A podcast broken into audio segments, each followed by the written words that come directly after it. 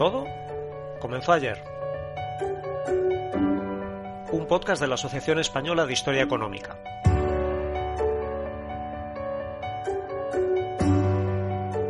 Hola, ¿cómo estáis?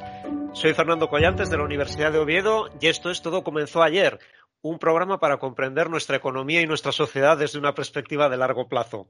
Hoy tenemos con nosotros a Pablo Martín Aceña, catedrático de Historia e Instituciones Económicas en la Universidad de Alcalá. Pablo, bienvenido.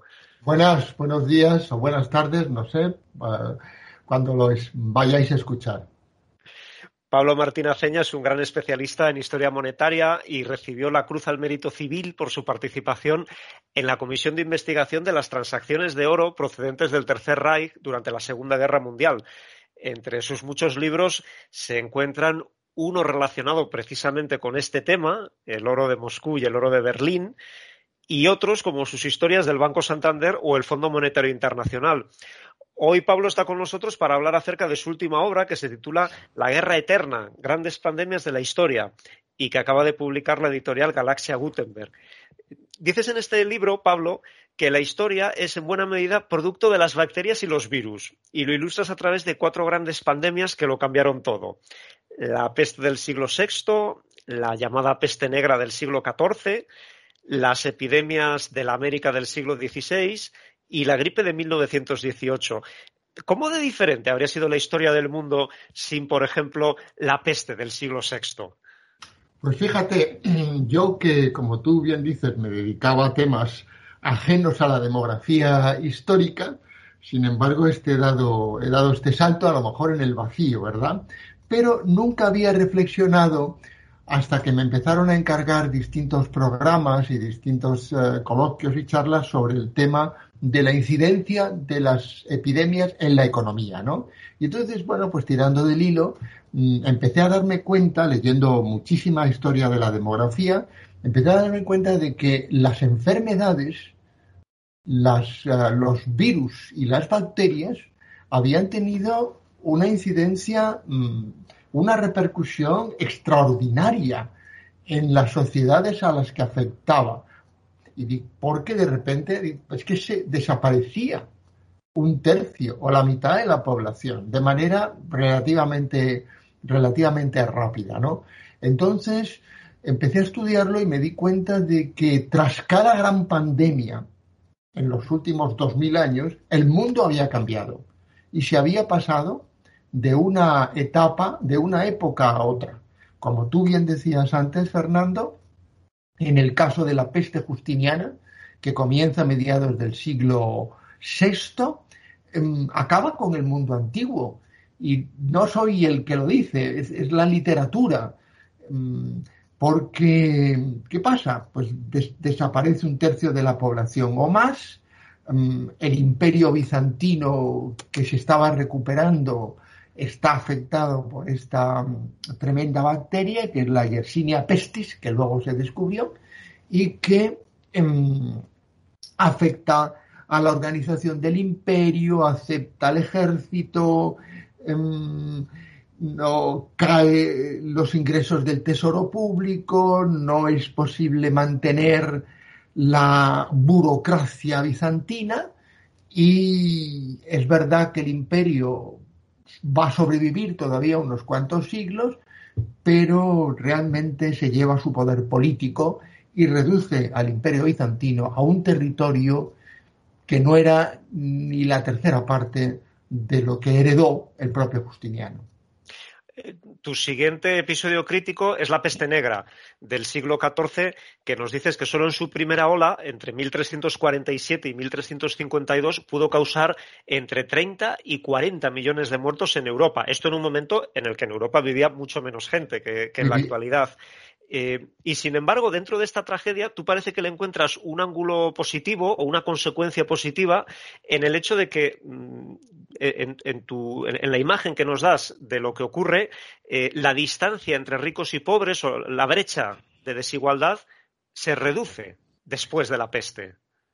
Solo hago que recoger las investigaciones de los especialistas en la peste negra y sobre todo de aquellos que se han ocupado de examinar las repercusiones sobre los salarios, de antes y después de la peste. Los grandes especialistas sobre la incidencia de la peste en, la tos, en Italia, por ejemplo, también en España, como, como puede ser Vicente Pérez Moreda, claro, nuestro gran, uno de nuestros grandes autores, pero también en Inglaterra, también en Alemania, en Escandinavia. ¿Qué ocurre?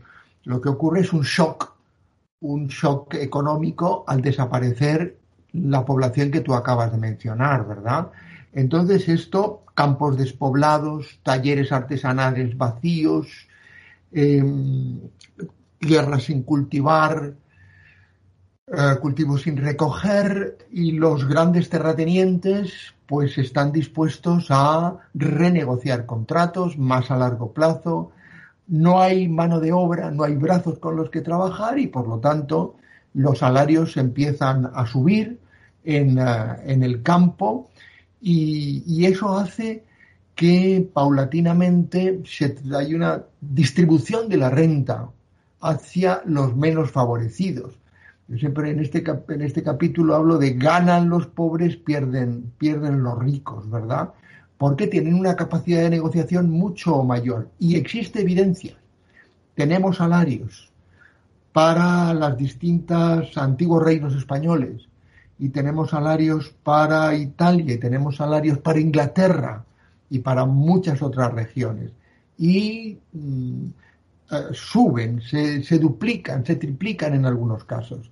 Y por lo tanto, no solamente la peste es la, los campos los, eh, los ocupan las ovejas, sino que hay una mejora temporal que dura varios siglos. En Europa hay una mejora temporal del nivel de vida de los que sobreviven. No hay que olvidarlo, de los que sobreviven. Parece más difícil, en cambio, encontrarle el ángulo positivo a tu siguiente caso de gran pandemia, que sería la viruela y el resto de enfermedades que provocaron un hundimiento demográfico en América durante el siglo XVI. Aquí básicamente nos cuentas cómo estas enfermedades se convirtieron en un factor tan poderoso como las propias armas a la hora de facilitar el avance de la conquista española.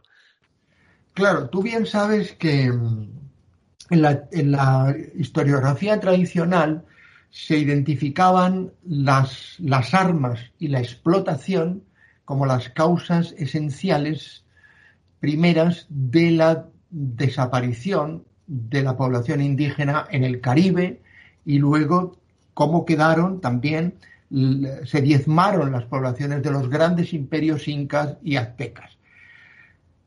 Entonces eran explotación, trabajo excesivo en las minas, en los campos y armas, caballos, acero. Pero entonces una serie de historiadores, entonces, o cronistas de entonces e historiadores posteriores dijeron cómo tan pocos conquistadores podían eliminar en tan poco tiempo tanta población. Y empezaron a rescatar la cuestión de los gérmenes. Los gérmenes, los españoles, portugueses y luego franceses e ingleses, no solamente llevaron armas y no solamente eh, fueron a enriquecerse, como decían los colaboradores de, Colón, para trabajar nos hubiéramos quedado en Extremadura, pero sino que llevaron los gérmenes, todos, todos los bacterias y virus que eh, estaban familiarizados con ellos. la viruela, el sarampión, la gripe, la peste, todas ellas. Y entonces eso diezmó la población, la debilitó más rápidamente que a lo mejor las armas y la, y la explotación. La caída de la población esta eh, fue la que provocó la importación de esclavos. Es que se quedó vacío, de nuevo vacíos los campos, etcétera, y explica que América sea negra, que haya negros en América ahora, claramente.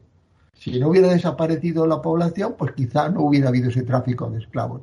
Tu historia básicamente continúa en 1918, porque es verdad que hablas de, otras enfermedades, la viruela en el siglo XVIII, la tuberculosis en el siglo XIX, pero eh, el gran momento posterior es cuando de repente en 1918 la gripe provoca una nueva catástrofe con decenas de millones de muertos.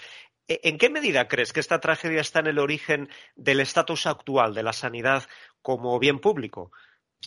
Yo creo que sí. Yo creo que esa sugerencia que me haces se confirma porque cuando, cuando estalla, cuando se produce la gripe de 1918, se pensaba equivocadamente que se debía a una bacteria y no a un virus.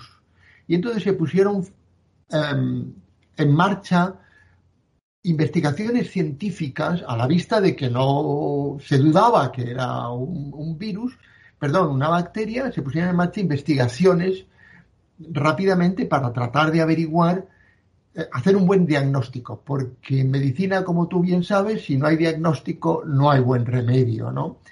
Y entonces, eh, eso por un lado.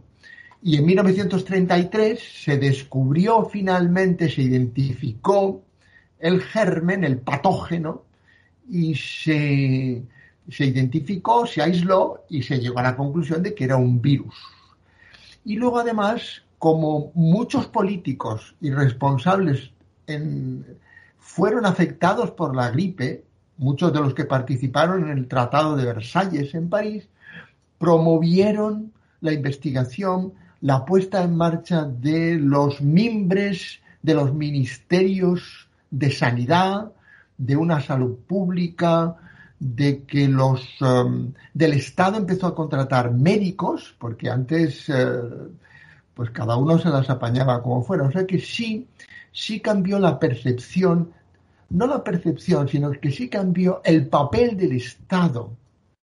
Eh, el papel del Estado en el ámbito de la sanidad.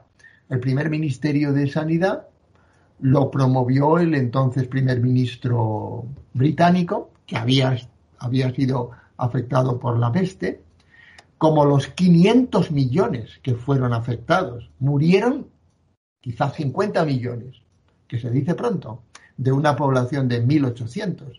Pero es que la peste, perdón, la, la gripe del 18 afectó a 500 millones de personas, entre ellos el primer ministro británico y al presidente de los Estados Unidos. Quizá eso, ¿verdad?, tuvo su incidencia. Y otra pandemia que también ha afectado a primeros ministros ha sido, claro, la, COVID-19, con la que también terminas el análisis en el libro, porque un siglo después de la gripe del 18 nos llega la COVID-19. Eh, ¿Es esto un nuevo punto de inflexión en la historia de nuestra sociedad, de nuestra economía? Porque leyendo el epílogo del libro me da la impresión de que, por un lado, eres escéptico al respecto de que esto sea algo tan eh, un evento que vaya a cambiar tanto el curso de la historia como los otros cuatro que repasas, pero por otro lado, me da la impresión de que quieres creer que todo esto que nos está pasando puede ser después de todo una oportunidad para reformar el capitalismo. Sí, yo siempre me gusta citar a, en este caso a Tolstoy que dice todas las todas las familias felices son ah, iguales y las infelices lo son, pero cada una a su manera. Pues entonces con las pandemias ocurre lo mismo. Son cada una infeliz, podríamos decir, a su manera. En el caso de la COVID-19, yo no creo que vaya a cambiar el mundo. No creo que, pese a que a algunos les gustaría, no va a cambiar, no va, no va a hundirse la, democracia, ni la globalización, ni el capitalismo, ni la división de poderes, ni, ni, la, ni el liberalismo. Eh, bien entendido, pero van a cambiar otras cosas, nuestro estilo de vida, nuestras preocupaciones, em, etcétera. ¿Por qué? Porque esta pandemia, primero, afecta a mucha gente, pero en términos porcentuales somos 7.000 millones o 7.500 millones y, y va a morir los que va a morir poca gente.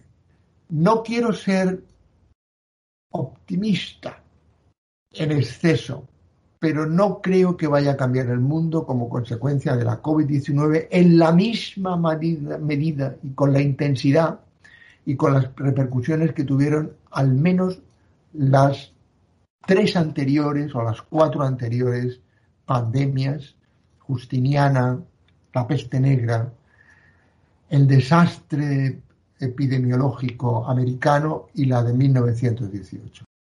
Pablo Martínez Ceña, catedrático de la Universidad de Alcalá y autor de La Guerra Eterna, Grandes Pandemias de la Historia, publicado por Galaxia Gutenberg. Muchas gracias por estar con nosotros en el programa de hoy. Muchas gracias a ti y gracias por interesarse por este libro y por mi modesta persona. Gracias a ti, Pablo. Nosotros volvemos en 15 días. Hablaremos entonces con Juan Flores Cendejas acerca de la historia de la deuda pública, porque también en lo que a Hacienda Pública se refiere, todo comenzó ayer.